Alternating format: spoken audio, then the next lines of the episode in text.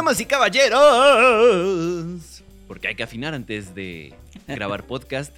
Bienvenidos una vez más, un nuevo episodio de El Séptimo Podcast. Yo soy Poncho Siveira, gracias por estar con nosotros en este mm, episodio nuevo justamente. Buen día, buena tarde, buena noche, donde quiera que nos estén escuchando.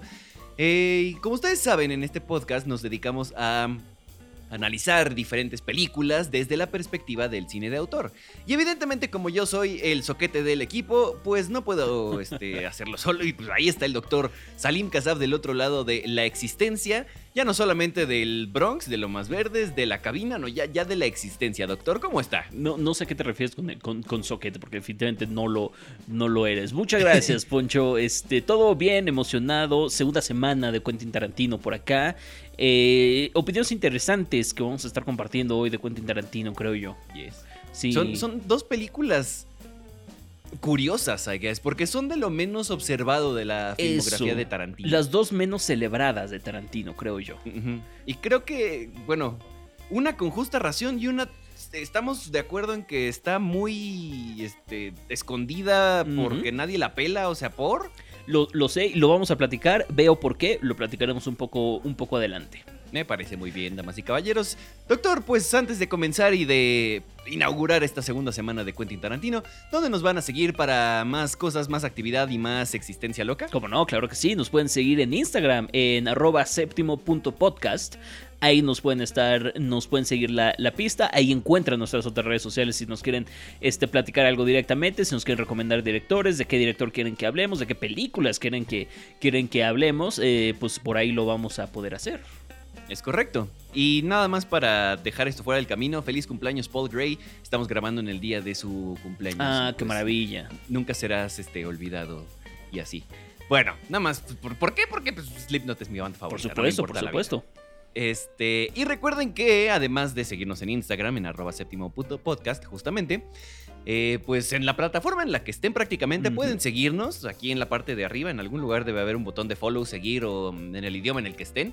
Y pues con eso van a poder estar al tanto también de los episodios que eh, tengan. Y pues nos pueden llevar a cualquier lado, ¿no, doctor? O sea, yo el otro día estaba escuchando un podcast con todo y esto de la, de la cuarentena. eh, me- dije, me voy a salir un ratito al coche y me salí el- al coche y ahí me puse a escuchar mi podcast. Muy bien, muy Está bien. bonito, Yo ¿no? escucho podcast mientras hago el quehacer. Es que también, eso es una. Es que en- sí. entre los platos y la trapeada. Claro. Así que ya, ya atrás quedaron los cumbiones metaleros para, para el aseo, ¿eh? Ahora lo de hoy es escuchar los podcasts. Sí, como de que, como de que no, entonces escuchen donde nos me trasladan platos y demás. Hemos tenido buenos comentarios en los, en los epi- eh, episodios pasados, entonces muy bien, muy bien, qué bueno. Gracias a todos los que están llegando también con Quentin Tarantino y, y pues a ver qué es lo que tienen que decir ustedes. Mientras tanto, pues empezamos hoy con Oh, sí. Jackie Brown. Antes de eso, spoilers. Sí, obviamente. O sea, es como, como esos de Cinema Scenes de. En el mero intro te ponen spoilers. Duh. Duh. O sea, sí, en efecto. Viajamos hasta el 97, doctor. Muy interesante, 1997, la película inmediata después de Pulp Fiction. Se me hace muy interesante este dato. Es correcto. Y más por lo que vamos a decir en un rato, justamente. Eh, edición de Sally Menke otra vez. Y ahora cambiamos de cinematógrafo a Guillermo Navarro. gran cinematógrafo, gran cinematógrafo además, y ha hecho muy buenas cosas este hombre. ¿Qué, nos ha- qué más nos ha dado? Te ofrezco la trilogía española de Guillermo el Toro. Oh, oh, ay, nada más. Oye, Hoy no más, oye. hoy no más. Sí, o sea, em- empezó con Cronos, justamente, y ya unos años después llegó a, a- a Jackie Brown. También hizo la, la cinematografía de Stuart Little, oye. Es cierto, también de Mini Espías 1 y 2, si no me Ah. recuerdo, pero también principalmente del Espinazo el Diablo, de Guillermo el Toro y del Laberinto del Fauno. Es correcto. Y Hellboy también, Hellboy 1 Claro, y 2, las las, dos. de Guillermo del Toro. Las dos de Hellboy. Y bueno, pues ahí está el negrito en el arroz, ¿verdad? Eh, la saga de Twilight, Breaking Dawn, parte 1 Sí, y parte cierto. 2. pues bueno, este, ¿qué le vamos a decir al hombre? ¿Eso fue Hay que- hay que racista? comer. Este, no, no, así se dice. Bueno, está bien. Bueno, así es el, el- el- dicho. Yo lo, lo digo así, no Vamos no- a no decir es que la, la piedrita en el arroz. Ok, la piedrita, me parece muy Venga. bien, este, porque sí, así es, así es el dicho, no sé qué pasa. Venga, bueno, venga. Entonces, ¿dónde está mi escaleta? Aquí está. Eh, obviamente, escrita y dirigida por Quentin Tarantino, pero basada en el libro de Rum Punch, eh, de, de Elmore Leonard, justamente. Entonces, aunque no es 100% su creación, pues hace así, pero no. Ya saben. Sí, obvio. Sí, es, es, creo, la única película que la, cuya historia no es original de Quentin Tarantino. Esta y Kill Bill que se robó. Perdón, este sí. Y, y curioso, curioso, curiosamente, la directora de casting se llama Jackie Brown. Vaya, vaya, Qué Taku, vaya. interesante. Se va a armar. ¿Por qué? No sé, pero se va a armar. bueno, este. Ok, tenemos la musicalización desde el inicio, los créditos ahí, ¿verdad? Los- no hay nada nuevo ni sorprendente. Correcto. Eh, segunda colaboración con Samuel Jackson. Correcto. Y parece que por fin tendremos una película enfocada en una mujer, porque pues desde el título, ¿no? Pero, pero pues, este, en un rato hablamos de eso. Y mujer afroamericana y todo, además. Sí, no. O sea, de, de nuevo, no sé si es un pretexto para poder decir nigger a lo largo de toda la película, de todos los personajes, pero hijo de su madre, o sea, eh, eh, esas cuestiones del nigger sí me siguen sacando mucho de onda. Pero. ¿sabes qué? Entre más avanza su filmografía, menos me, me saca de onda, ¿sabes? O sea, no sé si ya me acostumbré o, o simplemente sí quiero creer que lo hace porque pues así es como hablan a veces entre ellos, ¿no? Pero... Pero bueno, eh, hablábamos la semana pasada de los uniformes, de que en, en Perros de Reserva y en Pulp Fiction justamente todos los personajes tienen eh, uniformes. En este caso, pues Jackie Brown tiene su uniforme de azafata, que es color azul. Igual que como empezamos eh, Perros de Reserva, que también el, el hijo del mero mero, no me acuerdo cómo se llama, eh, también traía una sudadera azul, luego luego brincaba a la vista. Algo tiene Tarantino con el azul y bueno, con los uniformes además. ¿Eddie se llamaba? Eddie, sí, Eddie. creo que sí, justamente. ¿verdad? Sí. Eddie, Eddie, en efecto. Em, Ok, las tres Y- películas que hemos analizado hasta este momento han pasado en un lugar diferente de California. Pero siempre en California hasta ahorita. Es correcto. Y, y, bueno, ya hablaremos también un poquito de, de eso. La película sí está protagonizada por una mujer, Jackie Brown se llama y todo el rollo, pero pues no conocemos prácticamente nada de ella al principio. O sea, la vemos en los créditos porque, ay, se me va el avión, ay, sí, llego tarde a trabajar, ay, nos... Y de pronto cortamos y, y- y ya un programa de tele que se llama Chicks Who Love Guns. O sea, ni- es que, es, que es chicks es como nenes, ¿no? O sea, Es como, no sé, que aman las pistolas y, Samuel Jackson diciendo, oye, este, quiero más hielo. Este, diciéndole a, a su chica, ¿no? Y no, no me hagas poner mi pie en tu trasero. Bastante violencia de parte del personaje de, de Samuel L. Jackson contra, contra su chava en ese, en ese momento. En ese momento. pues, Durante toda la película. O sea, sí. Sí, es verdad. Lo bueno es que teníamos una película que enfocada en una chica que se llama Jackie Brown, que nada más vimos que caminó por un aeropuerto y ya, y pues, sí, ¿no? Creo que se desarrolla un poquito mejor estos temas en la, en la película. De Sí, buena manera, creo. No lo sé, vamos a ver. Vamos a ver entonces, ¿qué más, doctor? Es, es otra película casual para empezar, o sea, vamos, una otra plática casual, perdón, para empezar a, ente- a entender de qué van los personajes. Eh, estamos teniendo el personaje de Ordel y el personaje de Jack Nicholson, que no recuerdo cómo se llama, no, Jack Nicholson no. Eh, Eh, Robert Robert, De de Niro. Niro, siempre los confundo, Louis. perdón, perdón, Louis. No, no, no está bien. Louis de, de Robert De Niro que están hablando y demás, una plática casual. Pero ahí te va, Ujú. ahí te va un pequeño dato. Cuando ellos están hablando, están hablando de lo que sea, de armas, de cómo están vendiendo las armas y de lo que, y de lo que sea. En la próxima película, cuando las mujeres están hablando, siempre están hablando de hombres. Ay, ¿por qué? Échanos la mano, Sí, brother. o es que sea, ayúdanos, brother, a ayudarte. O sea, Sí. es low key misoginia. Sí, pero, pero mira, ¿sabes qué? Mínimo ya no está tan, tan, tan extrema como en las primeras dos. Estoy O de sea, acuerdo, estoy de acuerdo. Hemos progresado un poquito. Sí, y, y es lo que comentábamos ayer también, que, que- que a lo largo de su trayectoria va a seguir este, armándola mejor, Ujú. Es verdad. al parecer. Es verdad. Eh, ah, y obviamente tenemos las patitas desde el inicio, ¿verdad? No solamente este, eh, tomas de pies, tres ángulos diferentes de que on your face. O sea, el hombre está sacando sus, sus fetiches cada vez más intensamente. Pero, y creo que esto es súper conocido de Tarantino, eh, que hasta le hacen, le han hecho, no burla, pero sí, este, como momazos. No sé si se, sí, pues burla, no importa. O sea, es parte de su estilo, quiero creer, y es. Todos saben que Tarantino tiene unos un fetiche con las patitas. Sí. entonces. Sí, sí, Y sí. él, sí- él sí es de los que dice pata. Es de lo más conocido que tiene Tarantino. O sea, además de su violencia y lo que tú quieras, el- su fetiche con los pies es de lo más conocido que tiene Tarantino. ¿Qué tan bueno es eso, oye? Pues, no sé, digo, pues cada quien no tiene nada de malo ese fetiche, creo yo. No, no, no, no, sí, pero o sea, que seas conocido Ujú. por ese. Ah, bueno, sí. O sea, dentro de tu filmografía. Es verdad, sí.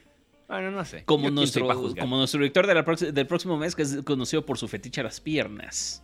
Mm, Ya lo veremos. ya, o sea, ya tú ya estás decidido. Ya estoy decidido, sí. Maldita sea. Me voy a tener que esperar hasta, hasta, hasta después. es que sí tengo razones, es que te juro que tengo razones. O sea, siempre. Todos. también tienes razones para poner al otro, pero, pero te preseas. Está bien, está bien.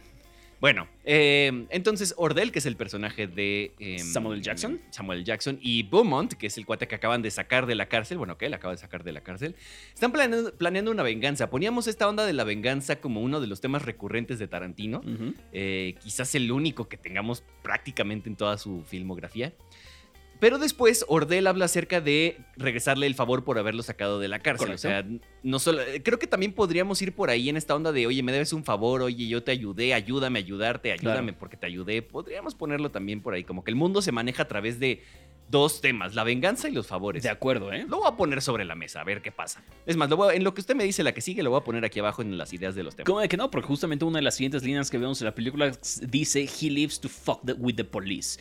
Ya habíamos visto en la semana pasada este, estos problemas que tiene Tarantino con la autoridad y particularmente con los, con los policías, que es muy interesante también porque cuando lo, lo piensas generalmente a la gente blanca privilegiada que, que es xenófoba y que es clasista y misógina y demás, generalmente son las personas que apoyan a la policía.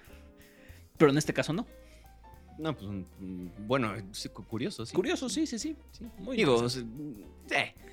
Anyway, eh, sí es cierto y no me había dado cuenta hasta ahorita que lo leí. ¿eh? Ordel de pronto empieza, a, saltar, a soltar una sarta de, de prejuicios contra los coreanos y los asiáticos. Así de, no, pero es que vamos al barrio coreano, no sé qué, ah, pero pues los asiáticos son esto y esto. y- Sí, son buena onda y nos van a prestar un paraguas y vas a ver y no sé qué es. Oye, brother, espérate.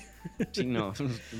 Ok, o sea, primero fue contra los vietnamitas y después contra, bueno, contra las mujeres. he estado cierto. muy pasado de la... Es que la de los vietnamitas ese sí fue como de holy no, se estuvo man. fea. Sí, sí estuvo gacha. Y obviamente pues tenemos la clásica que toma de la cajuela de Quentin Tarantino. Con dos personajes en esta. Con dos personajes, en efecto. Ya fu- fueron tres en la primera, dos en la segunda y dos en esta, justamente. Eh, no sé por qué, doctor, pero me cae re bien el personaje de Robert De Niro. Es como... eh, el- es que no, no es exactamente mencito, o sea, es nada más es como buena onda, es como el vato así como chistosón. O sea, que, Sí. que- no sé. Y, y tampoco sé si inocente, porque pues al final no lo No, es. No, no, no. no. Eh, pero pues nada más está ahí como que no se mete con nadie. Pero es que no, no- no es que tenga una actitud imponente o como de maleante, Sí, o ese es todo lo contrario al estereotipo de un cuate que, que, que es maleante, ¿no? Que es el malo de la película o de los malos. Pero además, fíjate, porque Robert de, eh, Robert De Niro construyó su carrera alrededor de estos personajes mafiosos. Ajá. Entonces Eh, es muy curioso verlo en un, perso- en un personaje así.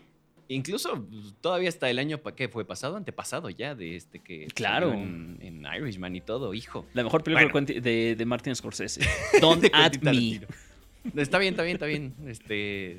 Pues cada quien, ¿no? Y ahora sí, después de casi media hora de película, ahora sí ya, ya empezamos a seguir a nuestro personaje principal, Jackie Brown. Es correcto. Y por ahí tenemos este, una canción de Johnny Cash. No sé, simplemente escuchar la voz de Johnny ¿Cómo Cash. no? No? sé ni qué canción era, pero, pero siempre es bonito escuchar la voz de Johnny Cash. Ya hay una referencia a Johnny Cash también en Death Proof. Ay, no la caché. Sí, en el, bueno, al rato, la, al rato lo vemos. Ok, ok, ok. Eh, Ordell empieza a hablar eh, de las diferencias sociales y las injusticias, de que si hubieran agarrado a una estrella de cine con la droga con la que cacharon a, a Jackie Brown, justamente, no hubiera pasado nada. Ah, caray, tantita carnita en el cine de Tarantino. Sí, pues, este, como que después de lo que dijo Spike Lee, ya es como que igual y sí necesito ponerle un poquito más de coquito a mi, a mi cine. Muy interesante. Esto, esto es genuina, genuina crítica social. Genuina, genuina crítica social lo que estamos, lo que estamos viendo aquí. Muy bien. Y no solamente, el- creo que esta película se destaca por esa crítica y además porque los personajes realmente tienen algo que aportar, o sea, tienen, tienen motivaciones, Sí. no solamente el como, ay, sí, quiero ser el malo más malo, ay, sí, dinero, dinero, ay, pistolas, ¿no? O sea, hay, hay algo mucho más, este, eh, mucho más allá, no sé. Y, e incluso la forma en la que está armada la película, por ejemplo, el, el reveal de la pistola con Jackie, de que se la quitó al, al cuate que la sacó de la cárcel. Sí, sí. Y de pronto es con eso con lo que está amenazando a Ordel, que son como la- la- las dos tomas al mismo tiempo. No sé, me, me gustó mucho esa, eh, esa secuencia, porque es algo que no siempre vemos en, en- en la filmografía de Tarantino. De acuerdo. O sea, como que tuvo más, más coquito que muchas otras cosas también. Súper de acuerdo con, este, contigo. Y de nuevo llegamos a otra toma clásica, el encendedor y el cigarro. Lo vimos en las dos pasadas, lo volvemos a ver aquí. Staple. ya- no, no lo digo como con muchas ganas, así como de aquí está otra vez, aquí está otra vez. Pues está bien. Eh, digo, pues sí. Me gusta esta sí. siguiente nota que pusiste. Eh, es que Jackie Brown llega otra vez el cuate que, que la sacó de la cárcel al día siguiente. Y, y Jackie empieza a poner viniles. Y, y, y de hecho él dice, así es que no, y a mí me gustan más los viniles, porque esto y esto y esto. Y, es, siento que es Tarantino demostrando que le gustan los viniles, porque pues hashtag clásico, ¿no? Obviamente. Y, y los prefiere sobre los CDs. La toma de la, de la aguja de la tornamesa estaba mal alineada, doctor? Ahí te va, ahorita, te, te- ahorita, voy con, ahorita voy con eso, pero precisamente es Tarantino hablando este, de cómo él prefiere los viniles sobre, sobre el CD. Tarantino siempre ha sido caracter- característico por decir, no, es que hay que seguir filmando con filme de verdad, con película de verdad, el cine digital. Lo clásico, lo clásico y, de- y demás, y ya siéntese, tío. Eh, entonces, pues nada, es Tarantino, pero vamos, es, es al final una visión de mundo Que nos está dando. Tarantino aquí, entonces esa parte me gusta. Ok, ok. Esa parte me gusta. Ahora, lo- la parte de lo de la aguja de la tornamesa, ah, vemos un acercamiento a una aguja cayendo una- en una tornamesa para empezar a poner un disco. La aguja está mal alineada. ¿Por qué o cómo o qué? Oh, ok, so, las, las agujas de las tornamesas también se tienen que alinear.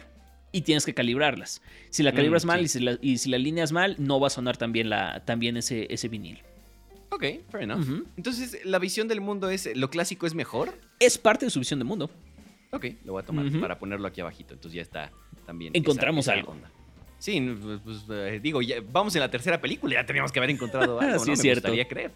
Este, hablan ellos dos justamente en esa visita acerca de la edad, de cómo te hace sentir y acerca de los nuevos comienzos, ¿no? Jackie añade que le tiene más miedo a comenzar de nuevo porque ya lo ha hecho antes que a Ordel mismo, o sea que no le importa lo que tenga que pasar con él, siempre y cuando no tenga que volver a, en- a- a empezar. Sí.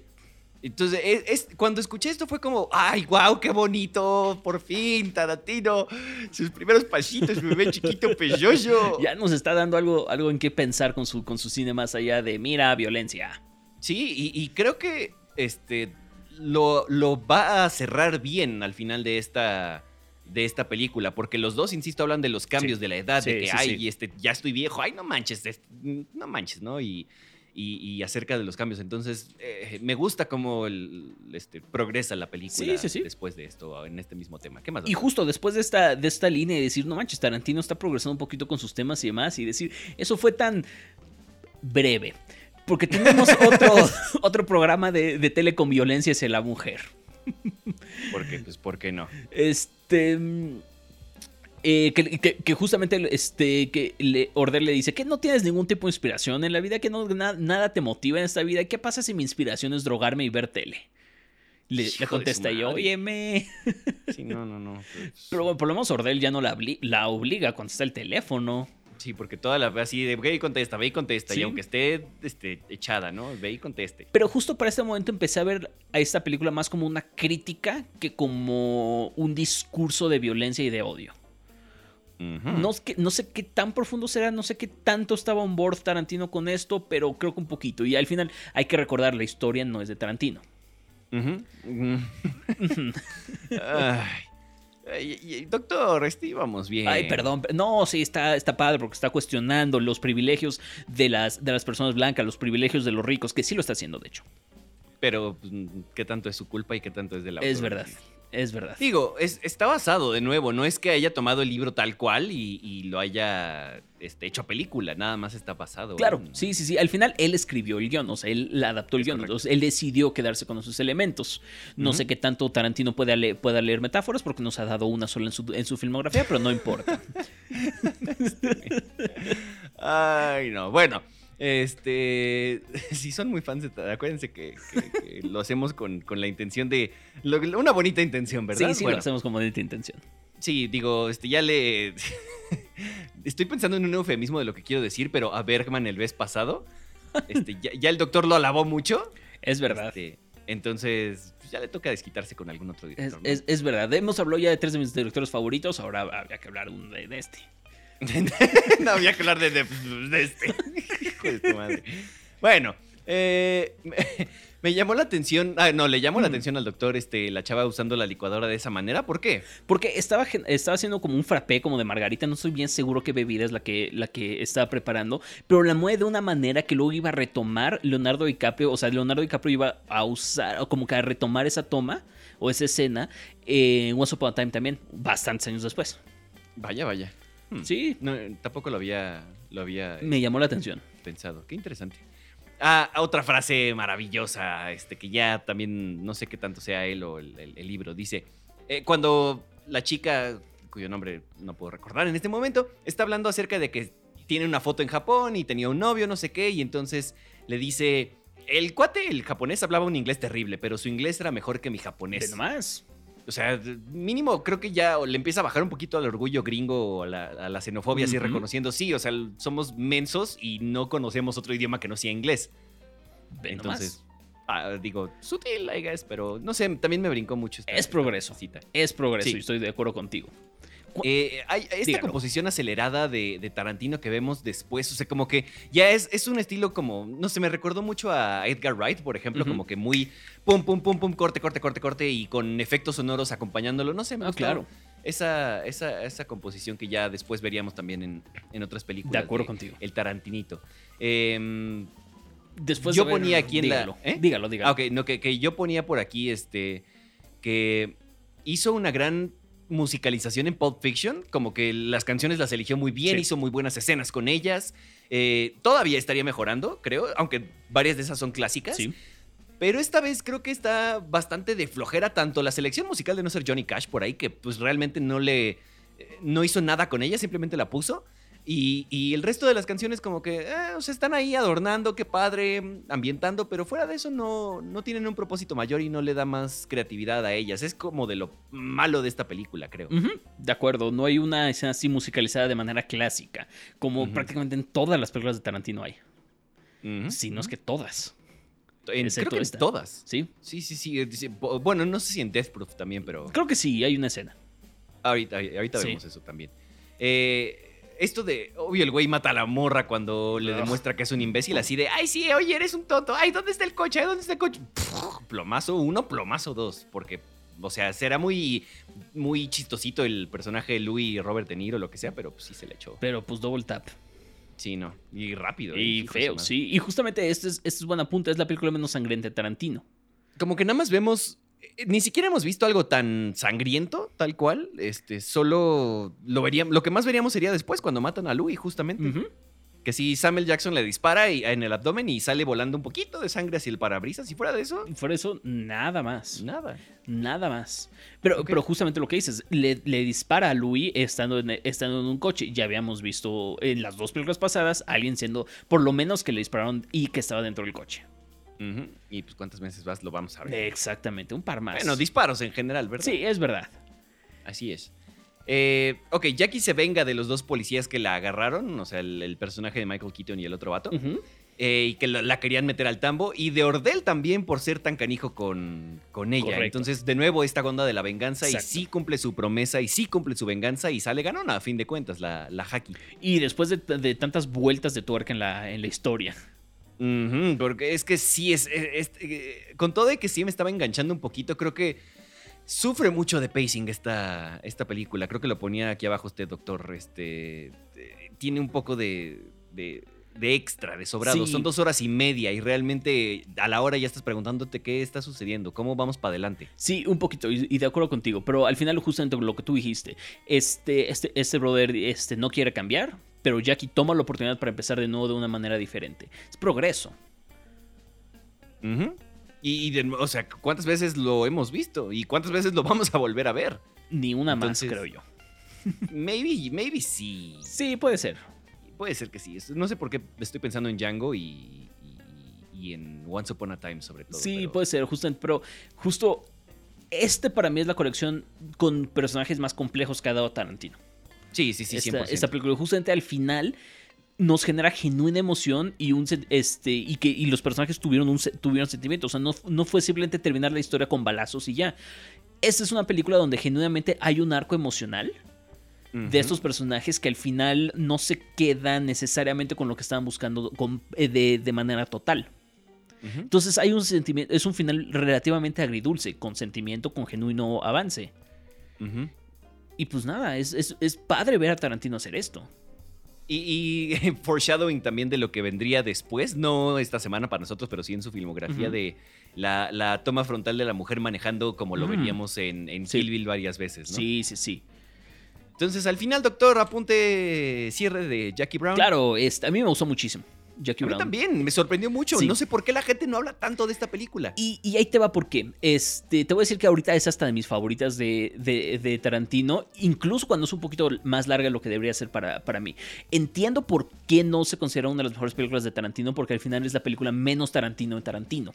Sí, Es- la menos sangrienta, la Ajá. menos con el estilo, o sea, sí Nigar 27 mil veces, pero Exactamente, como que no tiene, no tiene, este, no tiene personalidad esta película a nivel Tarantino. Exacto, o sea, sí, sí tiene lo suyito. Sí, claro, y es una película muy convencional a nivel narrativo también. O sea, vamos, Y- no tiene estos saltos, estos episodios y demás. Entonces, lo- o sea, a mí me gusta muchísimo y por lo que veo a ti también. Sí, Que bueno. Eh, pero, por ejemplo, justamente le preguntaba a un amigo, un saludote a Baristo, este, cómo fue recibida, porque a él le tocó vivir estos, los estrenos de estas películas, cómo fue recibida Jackie Brown cuando, después de, inmediatamente después de Pulp Fiction. Y me dijo justamente esto, que sí fue una decepción, o sea, a la gente no le encantó este, Jackie Brown justamente porque Tarantino venía de Reservoir Dogs y de Pulp Fiction con estos bangers tan grandes y luego dio Jackie Brown, que ahorita se le considera la peor película de Tarantino, la gente está mal. Sí. Eh, pero se me hace... La peor película viene ahorita a continuación. Y estoy de acuerdo contigo. Este, se me hace muy interesante pensar en qué está pasando por la cabeza de Tarantino con esta película. Y, y- y el qué pudo, qué pudo haber sido también, porque si realmente esto fue un. Más bien, el resto de sus películas o de su estilo fue una respuesta a lo que gustó en Pulp Fiction. ¿Qué hubiera pasado si Tarantino hubiera dado ese paso de Jackie Brown, el, el estilo que había tenido, y lo hubieran mantenido para el- varias de sus otras películas? Vamos, no es que lo deje de lado, ahí estaba Death Proof y Bastardos Claro. y le- lo que quieras, ¿no? Pero era necesario que Django estuviera tan sangrienta o tan enredada o tan, no sé. A eso es a lo que voy. El- lo que se logró en Once Upon a Time in Hollywood eh, también es increíble. Pero ¿qué hubiera pasado si el estilo de esa película y de Jackie Brown lo, lo hubiera hecho en- a lo largo de toda su filmografía? Estoy de acuerdo contigo, porque creo que Jackie Brown es, es un acercamiento más maduro que quiso tener Tarantino en su filmografía. Y no sé, porque no estuve ahí y no, no estoy hablando con demasiado conocimiento, conocimiento de causa en realidad. No sé qué tanto Tarantino se vio demasiado atrapado por lo que sus fans querían de su cine. Sí, exacto. Y que pues es una, es una lástima por un lado y por otro, pues qué bueno, porque si no, no hubiéramos tenido Claro. el estilacho que tiene, que caracteriza a Tarantino, ¿no? Que es conocidísimo en, en- en- en todo el mundo. Ya lo platicábamos la semana pasada. Si no han escuchado el episodio de eh, Tarantino parte 1, pues dénselo ahorita de una vez. Y pues así, terminamos Jackie Brown, doctor. Vámonos con Death Proof. Vámonos con Death Proof, que todavía, bueno, creo que con esto nos vamos a ir más rápido con todo y que hay bastantes notas, no sé por qué. Nos brincamos Kill Bill para poder analizar las dos Kill Bill de un trancazo. Entonces, correcto, sí. este, Por eso viene Death Proof hasta ahorita. Y creo que, de nuevo, estas dos son las películas menos aclamadas de Tarantino. Una porque está underrated y esta porque, pues. Con no sé estoy de por qué, acuerdo. pero. O sea, no está muy X. Sí, No con eso estoy de acuerdo. No estoy. O sea, sí sé lo que está tratando de hacer Tarantino. Creo que no lo logró. Sí, estoy de acuerdo, estoy de acuerdo. 2007, Doctor, brincamos 10 años. Editada otra vez por Sally Menke, pero ahora escrita, dirigida y fotografiada por el señor me llamó la atención. Tarantino. Me llamó Sí, la sí, sí. atención. Y realmente no creo que haya hecho un buen trabajo en la foto, ¿eh? O sea, como que, ¡eh! Ajá, eh, o sea, entiendo lo que quería hacer. Está padre que se haya aventurado a hacerlo. Eh. Sí, es eh, 10 por intención, 6 por el, el- el logro, tal cual. Entonces, no sé. Eh, ¿Por qué no la considera su película, doctor? ¿Por ser parte de este double feature con Robert Rodríguez de Grindhouse? No lo sé. Este, pero según yo sí la considero. Bueno, no lo sé. Es que se supone que so- el, el hombre dijo, voy a hacer 10 películas. Claro. Ha hecho 10 películas, justamente, por eso tenemos material para este mes. Pero se supone que Once Upon a Time in Hollywood es la novena. Entonces, ¿dónde está? Así, ¿cuál, cuál me estoy Ah, brincando? va, Según yo va, debería ser Death Proof. Ahí te va. Kill Bill la considera una película solamente. Ah, ok. Sí. Ya. Sí, sí, ya, sí, sí, sí. Tiene, tiene sentido. Ok, entonces sí, definitivamente esto es lo- la, la peor de, de su filmografía. Estoy Bueno, contigo. Empezamos con música y logos como de los 60, 70 y una animación rarísima de una pantera así como del estilo Looney Tunes, pero no. Sí, raro. Sino como Disney Looney Tunes, no sé, what the fuck. Bueno. Y luego, luego, obviamente, y además la vi, esta película la vi hoy en la mañana, estaba intentando Por desayunar. Ajá. Y yo así de, eh, eh, intentando dar el primer bocado y de pronto, mm, patas. Inmediatamente. O sea, pero literalmente no perdió un solo segundo. La primera, No, la primera escena, la el primer cuadro que vemos en la película son unos pies. ¿Sí? Y, y provecho, ¿verdad, Poncho? Gracias. Sí, así de adelantando a los créditos iniciales para ver si puedo seguir y veo que siguen las- los pies ahí. O sea, ya voy a comer, no me importa.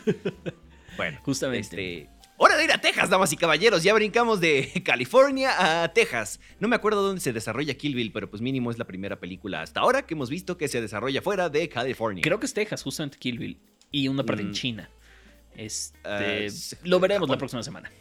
Japón, ¿no? Ay, no estoy seguro. No, porque. Hay- que bueno, la veremos la próxima semana. Sí, Sí, sí, si son katanas debería ser Japón, pero... Es verdad. Then again, I might be wrong. Vamos a ver qué sucede la próxima semana.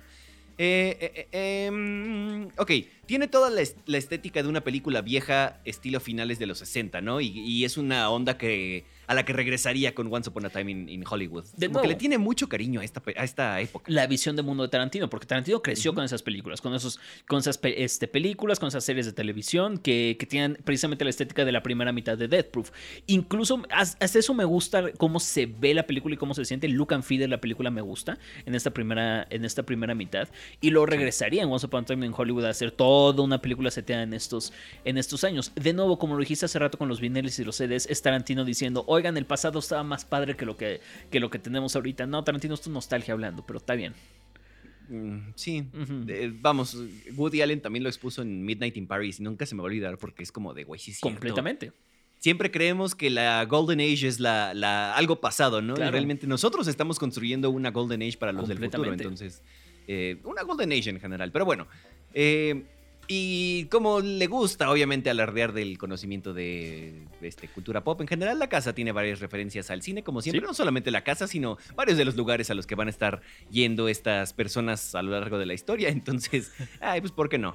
Luego... y incluso la conversación dentro del coche, este, perdón, iba a decir algo más de eso o ya no. Eso, lo de la conversación dentro de un Ah. coche con patas. Sí, sí, sí. el, o sea, el coche no tiene patas, o sea, el...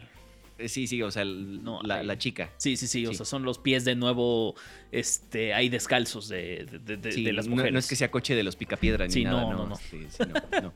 Eh, y, y lo que ponía aquí es muy cierto. El doctor hizo la mayor parte de las observaciones en esta película porque fue como, voy a poner. Ah, ya lo puso. Bueno, voy- ay, Me pasó lo mismo con Jackie Brown, ¿eh? Contigo. Porque tú las pusiste antes de la Jackie Brown y mucho de lo que yo quería poner tú ya lo habías puesto. Qué curioso, qué, qué- qué interesante, de nuevo. Eh, complementación, qué hermosa, damas y caballeros. Sí, señor. Síganos en arroba séptimo punto podcast Uh. para demostrarnos el, el- el- el amor. El amor. Este.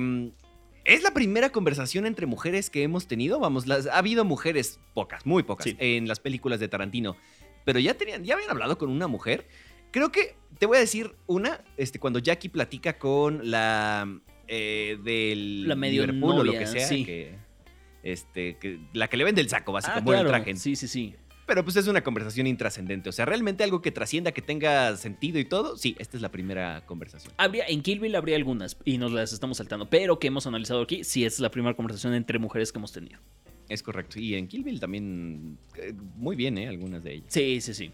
Este, de- eh, lo que sigue, doctor. Sí, aquí la exposición que, que empieza a soltar uno de los personajes se me hizo un poco obvia y se me hizo hasta aburrida para Tarantino lo que estaba en- a manera de escritura de decir, o sea, en el, en el sentido de, ay, pues fui con, con este brother que acuérdense que es con el que salí la otra vez y no sé, o sea, como que demasiado en tu cara, de- este, soltando la información demasiado a la, a la audiencia y es raro ver eso en Tarantino.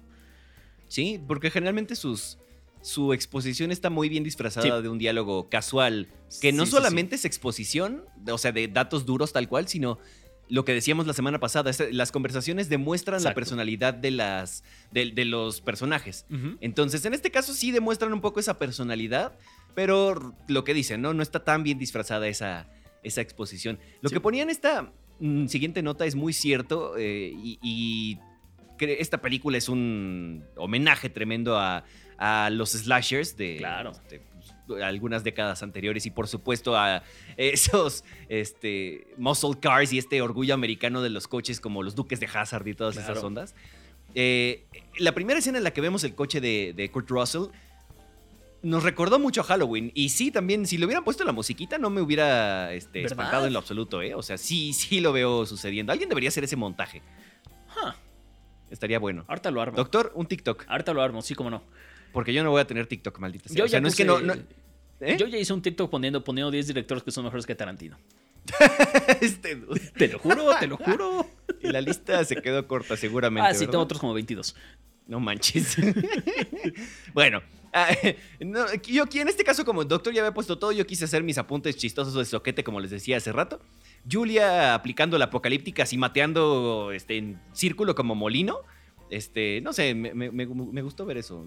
¿Qué le voy a decir? Y, y ver los mensajes de texto, los SMS y cómo pulsábamos eh, las teclas del 1 al, al 9 para, y el 0 para el espacio para poner las letras. No sé, esa, esa no- nostalgia me...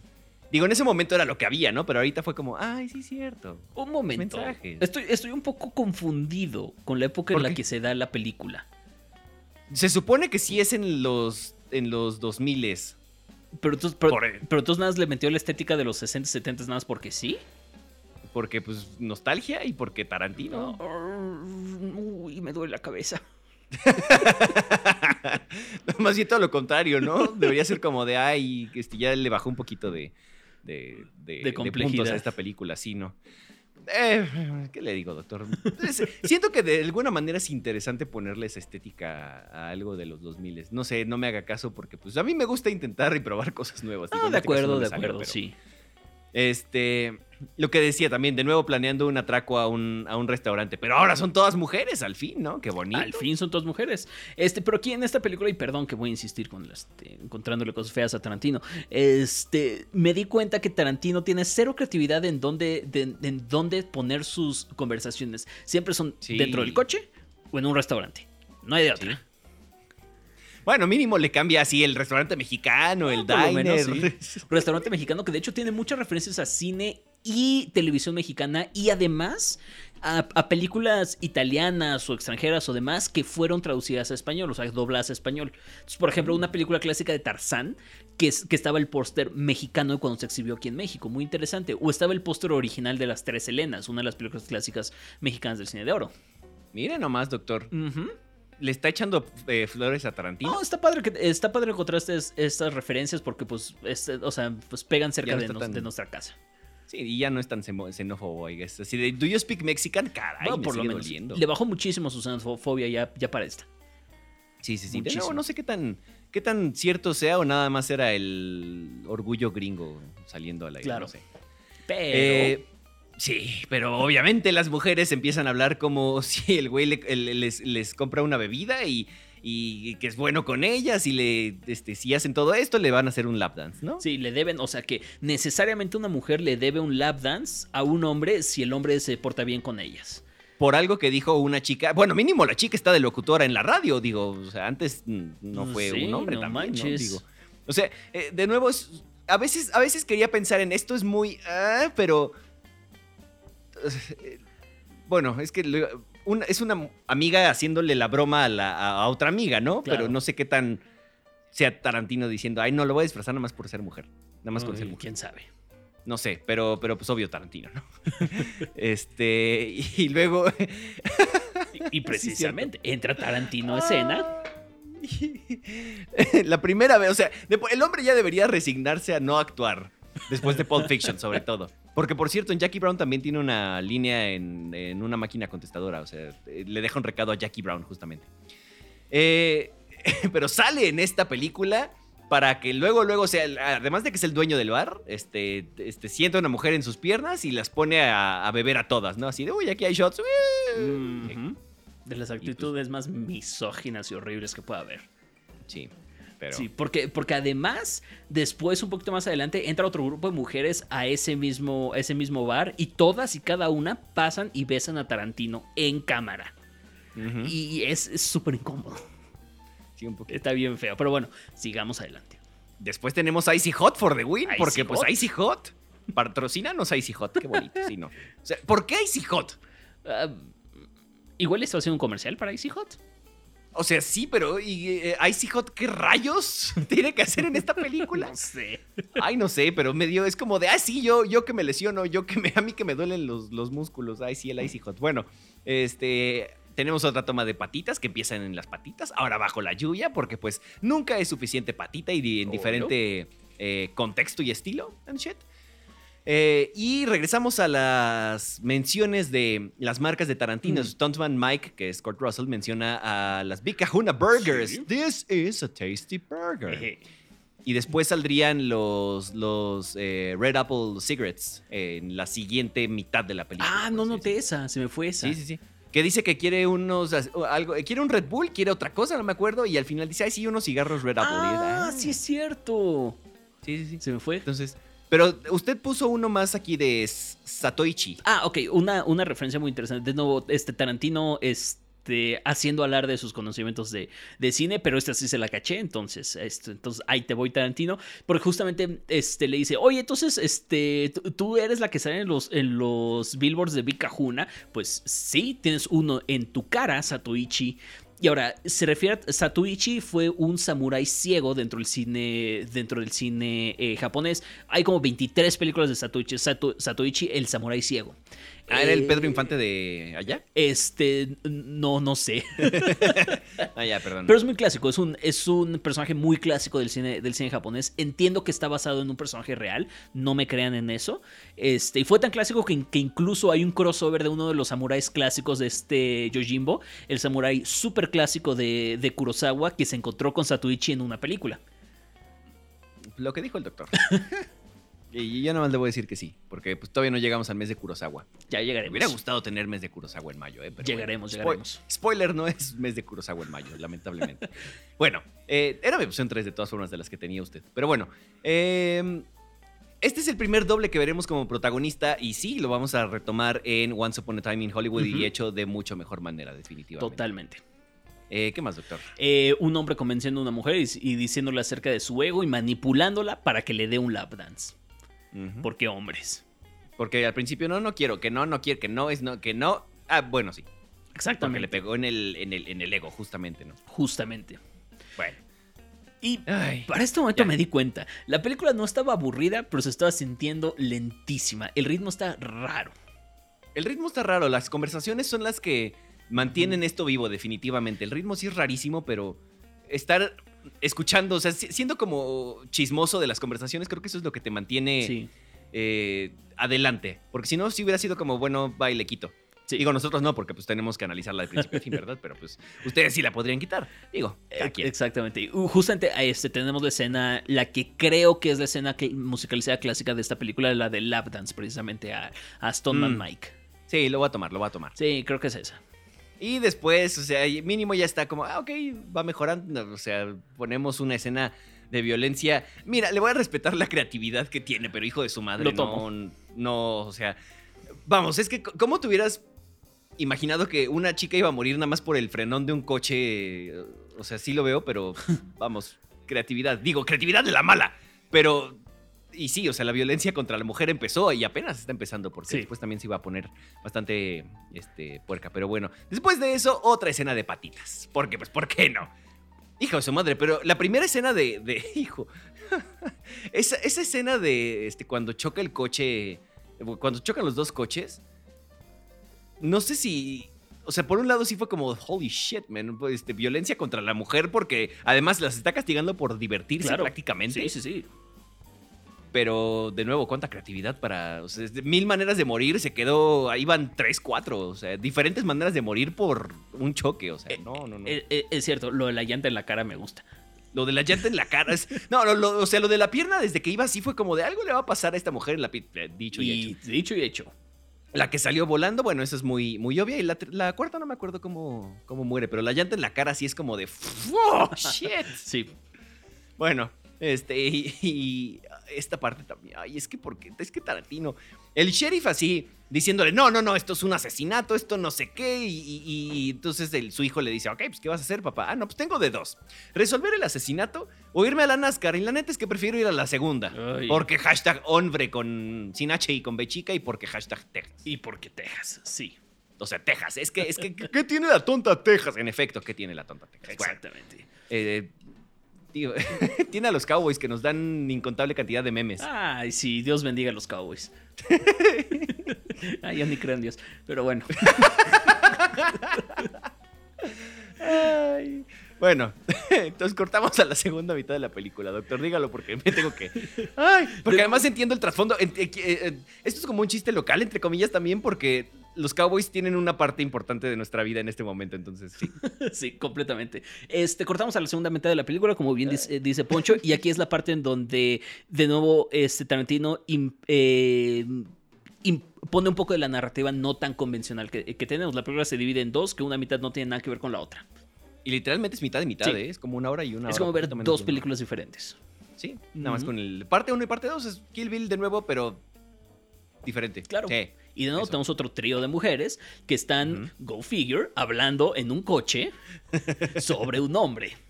Ah, que, que además está escuchando música, este, Stuntman Mike, de pronto nada más lo apaga y pum, clarísima la conversación, es como de, Ah, "Holy claro, sí. yo quiero su oído, ¿eh? O sea, lo que me serviría su oído, maldita sea. Y obviamente los pies de Rosario Dawson afuera, ¿verdad? Ah, por supuesto, porque pues si no, ¿cómo? Sí, no, o sea, no es una película del Tarantino. Claro, hijo. y ahí justamente es donde pide los, los Red Apple Cigars. Cigarettes. justamente. Cigarette, no sé, según yo son cigarettes porque son chiquitos, Claro, los cigars son los razón, puros. tienes razón. Eh, esto me, me gustó, no sé, guiño, guiño. Es- el ringtone de Rosario, este que es el silbido de, de Kill Bill. eh, y el uniforme de porrista que también pues, es amarillo. En ese momento, no sé si ya habíamos cambiado de color. No sé por qué el cambio a blanco y negro también. Sí, no lo entiendo tampoco. Pero Igual hay una razón y se nos fue. sí, realmente no, no lo pesqué. Eh, pero el color amarillo Kill Bill, o sea que Sí. nos recuerda justo los dos, este, las dos cosas a Kill Bill. Y en el coche también. ¿Cuál? El, el coche que traen, en el que vienen viajando ellas. Ah, que es amarillo también, Ajá, sí, también es cierto. amarillo Kill Bill y es una referencia directa a su propio, a su propio cine. Oye, pero súper intenso también con los coches, ¿eh? Muy buena Mm. elección de coches, eso Ah, que que lo voy a decir. O sea, Súper el, acuerdo. el- el Mustang, el Challenger, el primero, la, la verdad no me acuerdo ni qué era, el primer este, coche Death Proof, tal cual. eh, pero muy buena selección de coches De también. acuerdo. anyway, este, pues parte del, del chiste de la película. ¿Qué más, doctor? Luego, en la, cuando, cuando entramos a la tienda, vemos una serie de revistas y en muchas de esas revistas, en muchas portadas de esas revistas, es- sale esta Kristen Dunst, interpretando a María Antonieta directamente de la película de Sofía Coppola. No me acuerdo, no me acuerdo, debe ser por sus años la, la película de Sofía Coppola. Entonces, por supuesto, es una referencia directa, solamente no sé por qué esa película en específico y tantas portadas de la, de, de la revista hacen referencia a María Antonieta de Sofía Coppola. No sé por qué, pero pues ahí está. Pues porque, ¿por qué no? Pues ¿por qué no? Digo, ¿qué, le, qué le vamos a decir? ¿Que no al muchacho? ¿Crees que nos haga caso? No, tienes razón. Ya la hizo de todas formas. Tienes entonces. razón. Sí, sí, sí. qué, qué inteligente, ¿verdad? Sí, por supuesto. Eh, lo que decía, ¿no? Otra conversación en un coche, ya, Tarantinito. Y otra vez hablan acerca de hombres. Porque las mujeres no hablan acerca de otra cosa. Al menos en esta película. Exactamente. Pero mínimo en Kill Bill hablaban de otra cosa. Kill Bill, Ki- Kill Bill tiene mucha, mucha más inteligencia en sus, en sus setups, en sus conversaciones y demás. Sí, sí, sí, sí. Sí, Siento que fue un buen paso hacia adelante de Tarantino. Sí, de hecho, si bien para Jackie Brown no avanzó tanto en su dirección de Pulp Fiction para Jackie Brown, para Kill Bill siento que fue un muy buen avance en su dirección también. 100%. Sí. 100%. Ah, es el personaje de Rosario Dawson, este, estaba saliendo con alguien que era Cecilia, es un director, Por supuesto. y le dio un masaje de pies, ¿verdad? Por Por supuesto. Referencia así a Pulp Fiction. Eh, ¿Será que están armando la Pixar y poniendo referencias en, en toda esta película? Puede ser, ¿eh? a todas sus películas. Digo, es que habían sido cuatro hasta el momento, entonces Claro. no es que sean muchas, pero de nuevo, este, y, y, pues sí, Claro, lo de por- los pies. Y, y- y siento que, y siento que sí, porque también hay una referencia a Reservoir Dogs más adelante. Y ya, te- ya tuvimos de Pulp Y Fiction. tu- el, el masaje de los pies. Ah, claro. Y ya tuvimos de Kill Bill. Sí, entonces sí. Oh, ve nomás. Sí, ahora que le ponga de Once Upon a Time y de todas las demás, ¿verdad? Si no, no termino. Ve nomás. Sí, no. Este. ah, Se tardó en usar la N-word o de nuevo, pero por fin en esta segunda mitad ya la encontramos. Lo hizo. Y lo dijo la, la chica negra, justamente. Exactamente. De todas formas, o sea, lo dijo. Ese es su pretexto, creo. Que, que alguien pueda decir nigger solamente porque Sí. es nigger. Sí, O sea, sí. sí, Bueno, sí, sí. La conversación en un restaurante otra vez. El doctor pone con mayúsculas. "Ugh". Sí, échale ganas, Tarantino.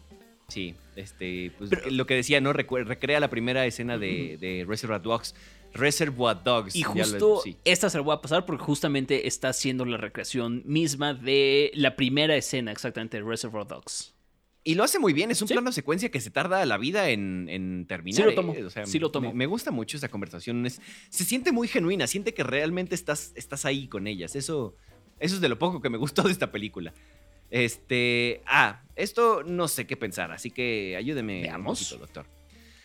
Ah, eh, son eh, quotes de esta conversación, justamente. A. Las personas que tienen una pistola tienen más posibilidades de terminar baleadas. Siento que está poniendo el tema de, este, las armas en Estados Unidos, eh, aunque sea un poquito ahí sobre la mesa. Sí, sí, sí, de acuerdo. Y este B. Dice el personaje de Mary Elizabeth Winstead. No laves ropa a la medianoche. Y, y la otra chica le contesta, ALB, quiero lavar cuando yo quiera. Ok. Les o sea, ¿les está dando voz acaso? Yo creo que o sí. sea, ¿les está poniendo más, más intensas? ¿Les las está, las está haciendo no tan eh, rebajadas a los hombres? De acuerdo, creo, creo que sí, creo que es un intento de hacerlo. Bueno, mínimo lo puso una línea, ¿no? Digo, Muy bien, lo hizo. vamos progresando. Y, y creo que el final va muy por ahí también, entonces sí, totalmente de acuerdo. Le- le voy, voy a sacar esa imagen del diploma de una estrellita así de Congratulations, you did it. Ya no fuiste tan misógino, güey, hijo de tu madre. Eh, creo que por ahí está esta onda de que también alguien dice, no tiene sentido estar en Estados Creo que es la neozelandesa. No tiene sentido estar en Estados Mm, sí. Unidos si no manejas un muscle car. Y yo, ay, güey, íbamos Ay, tan bueno, sea. Sí, pero pues... Y justamente no. empieza a hablar de las películas de Muscle Car, donde, donde mencionan, ah, es que quiero ver este, no creo qué coche, es un coche blanco. Este. Pero que. mm, El Challenger, ¿no? El Challenger blanco, que es el que se parece al de Vanishing Point. Ay, Vanishing Point es una de las mejores películas este, este, americanas. Entonces dice, "Ay, pues, y, y- y dos de ellas sacan así como que, ah, ¿qué es eso? Ah, es que acuérdate que a las mujeres no les gustan estas películas. A las mujeres les gustan otro tipo de películas como más rosa, como la de, como Sixteen Candles. Ay, a mí me gusta mucho Sixteen Candles. ¿Ves? Tarantino, brother. Échate la mano, Íbamos bro. bien. Sí, de- pronto lo que había puesto en, en- en las dos líneas pasadas se fueron al demonio con las siguientes dos, bueno, con esas dos líneas que pusimos, maldita sea. Eh, otra vez toma de la cajuela, nunca falla, Nunca ya falla. clasicazo. Yo me acuerdo, no sé si fue un accidente, doctor, pero le había puesto como esto, es Ah, 20,000 sí, letras. es mi. eh, sí, sí, sí, sí, sí. Fue un, fue un- fue un accidente. Ah, ok, yo pensé que era un rant. No. y bueno, pues al doctor no le gustan las tomas en las cajuelas. No, hasta eso sí me gustan. Está bien, está bien. Este, híjole, ya estas morras a- les dicen las buenas amigas, ¿eh? Porque ¿cómo dejan a, a Mary Elizabeth Winstead con ese vato que este, pues, claramente tiene dudosa procedencia? Por supuesto, por supuesto. Pero pues la, O sea, la dejan ahí. Y no sabemos qué le pasa a ella, ¿verdad? Y de hecho ya no sabemos qué le pasa a ella porque nunca regresamos a ver lo que le pasa a ella. Entonces, pues, pues, ¿qué les digo? O sea, Esperemos que nada malo. Ojalá todo esté bien con ella, porque además es Mary Elizabeth Winstead. Cuídenme a Mary Elizabeth Winstead. Por dos. favor. Este. ah, me, me gusta la toma de, de Abby cuando se da cuenta de que le está gustando eh, el- toda la, la onda de la manejada. Así de, no, güey, me voy a morir, me voy a morir. De pronto, como de, ah, no, sí está bien chido. Sí. Es una, buen, es una muy buena escena. Es un buen, muy buen momento. Muy buen momento de actuación, sobre todo, más que de dirección, pero pues actuación me gusta. No sé. Y, Anyway. y una vez más. Sí, sí, sí. Castigamos a las, a las chicas por divertirse, ¿verdad? Exactamente. Porque así, ay, me la estoy pasando muy bien, me trepé al cofre del coche, digo, también uh, por, pero pues, de again, muy su bronca, ¿no? Claro, y de claro. pronto llega Kurt Russell y dice, no, no, te puedes divertir y les empieza a perseguir. y las empieza a perseguir. Ahora, ¿cuál es el MO de este dudo? ¿Cuál es la motivación del, del, del vato? O sea, No lo sé, o sea, si bien vimos personajes interesantes en la película pasada, en este son completamente unidimensionales. O por lo menos con Russell es totalmente unidimensional. Sí, y nunca conoces nada de, o sea, ni, ni avanza, ni sabes qué onda Sí, con ¿no? él, ni... Qué bueno. Solo lo que le gusta la ICJ. Claro, claro, claro, que bueno, es una, es una buena referencia a los slashers clásicos. O sea, sabemos que o sea, nunca conocemos realmente las motivaciones de los slashers y demás. Vamos, pero Michael, vamos, conoces un poco del trasfondo de Michael Myers. Ah, bueno, sí, eso o de es, Scream. eso es verdad, eso es verdad. O sí. sea, o sea, sí, sí, sí. mínimo sabes que Michael Myers es maldad pura y no sé qué, y mató a su hermana y... Es verdad. Pero... eh, lo que sí es que las persecuciones, o al menos la del final, están muy cool. De acuerdísimo. Están súper bien hechas. Súper bien hechas. Lo- eh, creo que alguna vez le escuché decir, doctor, que nadie dirige escenas de eh, coches como Spielberg. Ah. Híjole, Tarantino lo hizo muy bien aquí, ¿eh? Es que sí, justamente. Sí, Me- me- bien. una de las, de las escenas que más me acuerdo de Spielberg es la, eh, la carrera de Ready Player One, que lo ¿Cómo hace no? de manera. puta. No sé, me vuelve loco esa, esa escena. Pero, pero híjole, esta de Death Proof está muy, sí, muy bien. sí, lograda. lo hace muy bien, con mucho efecto, con mucho efecto práctico. O sea, sí, es Muy dinámico, una mucha- muy buena este, escena de, de persecución de coches. Creo que es lo mejor que tiene la película. Sí, sí, sí, no, sí, sin duda. O sea, vamos, lo único bueno, diría yo, que tiene Sí. la, la película. Y bueno, el, el final, porque al final son mujeres vengándose de un hombre que las está violentando. Y, y también la forma en la que está construida, tanto de, en la edición, en la, Sí. bueno, en la foto, eh, pues, y los efectos de sonido, De creo acuerdo. que está, está muy bien construida y, y de nuevo la onda de la venganza que estaban buscando y pues, pues sí, ¿no? Y al final no son plomazos, pero pues sí le meten un- la, la tranquiza de su vida como a Brad Pitt en Fight. Club, ¿no? Sí, sí, sí, entonces, eh, pues sí, eso y, y, pues ya, se acaba así de pronto. Yo no esperaba que se acabara ahí, ¿eh? Y ahí termina Death Proof. Ujú. Mm. Y de una manera muy rara, muy... Muy abrupta, sí. mm. Death Proof para mí es una película que se queda muy al. Muy en medio de no ser una película ultra violenta como las de Tarantino, como lo que nos gusta de Tarantino, y una película que realmente tampoco aporta mucho en un discurso. Entonces, para mí, Death Proof es la peorcita que tiene Tarantino. Yo estoy de acuerdo con eso. De hecho, creo que todos están de acuerdo con, con eso. Las críticas de sus películas no bajan del que es 80%, creo, y este tiene 60 y pico. Oh, wow. Entonces, digo, no es que nos guiemos por eso, simplemente un fun fact de, Ya. de- de lo que opina la crítica de Tarantino. Eh, y pues sí, así terminamos Death Proof entonces, damas y caballeros, y así concluimos este episodio del séptimo podcast, segunda parte de Quentin Tarantino. Doctor, ¿cuáles son los pensamientos hasta el momento? ¿Qué, qué está pasando por su cabeza? Pues es, es- es- está muy interesante volver a ver a, Tarantino. Hemos encontrado que no tiene demasiado que decir con su, con su cine. Medio, medio ya lo sabíamos, pero está muy interesante ver cómo ha evolucionado con sus, con sus temáticas eh, de la misoginia, de la xenofobia, de, la, de, de- de demás cosas. Y ver cómo avanza a, a un nivel técnico en su, en su dirección. Me gustó muchísimo revisitar este Jackie Brown porque ahorita la considero una de sus mejores películas, de hecho. Este, entonces, pues, pues nada, está muy interesante tener esta, esta nueva perspectiva de Tarantino. ¿Tú qué opinas? Así es. Eh, totalmente, creo que justo nos estamos dando cuenta que el cuate es más estilo que, que, que esencia. Es que Sí, Bueno, su no sé. sustancia. sustancia, eso. Este. Y, y le tengo miedo a llegar a Bastardo sin Gloria, que insisto, es de mis películas, top Hmm. 5 películas favoritas por varias razones. Ojalá, ojalá no se te caiga. mínimo, mínimo tengo la esperanza de que dos de esas películas, dos de esas escenas, perdón, son de mis escenas favoritas Sí. también en la vida. Y eso es los- esas son las que hacen que justamente tres de esas escenas, ya me acuerdo. Es que la escena del inicio, la escena del Sí. bar y la escena en la que Hans landa el Buongiorno, hijo de su madre, es que cada vez que la veo me, me boto de risa. Sí, Anyway. y ahí, ahí te va, voy a decir algo bueno, algo bueno de Tarantino al final, o sea, porque considero que Tarantino es un, es un director que apreciamos y alabamos más de lo que se debería, creo yo. Pero, con todo y que igual y me puede caer mal, igual y resulta que no me gusta este, su cine, porque realmente nunca he sido fan de- del cine de Tarantino, nunca. Es un director que se me hace un director súper importante y es muy importante que, que, Sí. que- que esté ahí, porque al final es uno de los directores de los que yo llamo Gateway Directors, que es, es un director que, que tiene una visión tan particular, tan diferente al cine, al cine comercial, que es un director que, que hace que se prenda esa llama de- de- del cine dentro de ti. Entonces es un director que te invita a ver más, a ver más cine y por eso se me hace tan importante el cine de Tarantino. Ok, espero que los lovers de Tarantino se hayan quedado hasta aquí porque si no te han de estar diciendo, es que el doctor no sé qué. ¿Escucharon hasta el final, chavos? Porque sí, de nuevo, o sea, no, no tenemos nada en contra del, No. del hombre. O sea, simplemente estamos ah, dando nuestra perspectiva y lo que estamos viendo. Totalmente. Que pues a fin de cosas, eso es lo que, lo que estamos viendo y lo que estamos encontrándole. Tiene muchas cosas buenas, pero tendrá algunas otras en las que, híjole, chavo, pudiste, digo, qué bueno que has mejorado a lo largo de Claro, los años, ¿no? claro. Eh, y no necesariamente en estilo, porque el estilo siempre ha sido muy claro y, y- y ha sido muy bueno, definitivamente. Sí, Entonces, pues nada, doctor, nos vamos, pero primero vamos a decir qué películas tocan la próxima semana, que ya lo dijimos, pero pues vamos a repetir. La próxima semana toca ver Lady Snowblood, perdón, Kill Bill 1 y 2. Este men. Eh, vean Lady Snowblood para, para complementar la próxima semana si es que, si es que pueden. Eh, Oh, doctor. se- No, no, no, no tienes que verlas. O sea, no, no te estoy mandando más tarea, Poncho. No, no, no. Ah, bueno, qué bueno. Yo sí voy a, voy a tratar de ver este, las Lady Snowbloods esta, esta semana para repasarlas. El problema es que sí, ve- ver Lady Snowblood te, te tumba muchísimo la magia Kill Bill.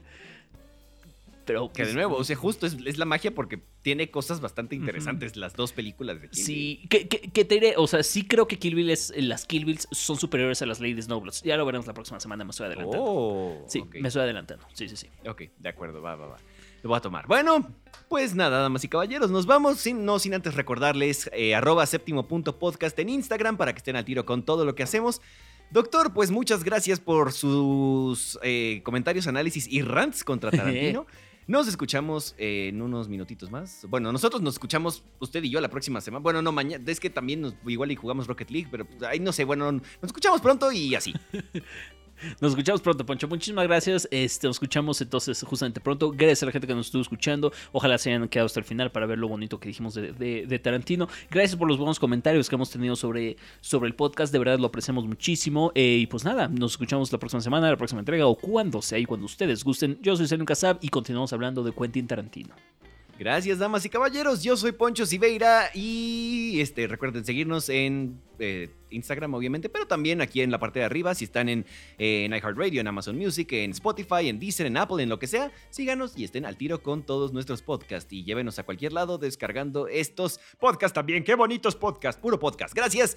Buen día, buena tarde, buena noche, donde quiera que estén y hasta la próxima.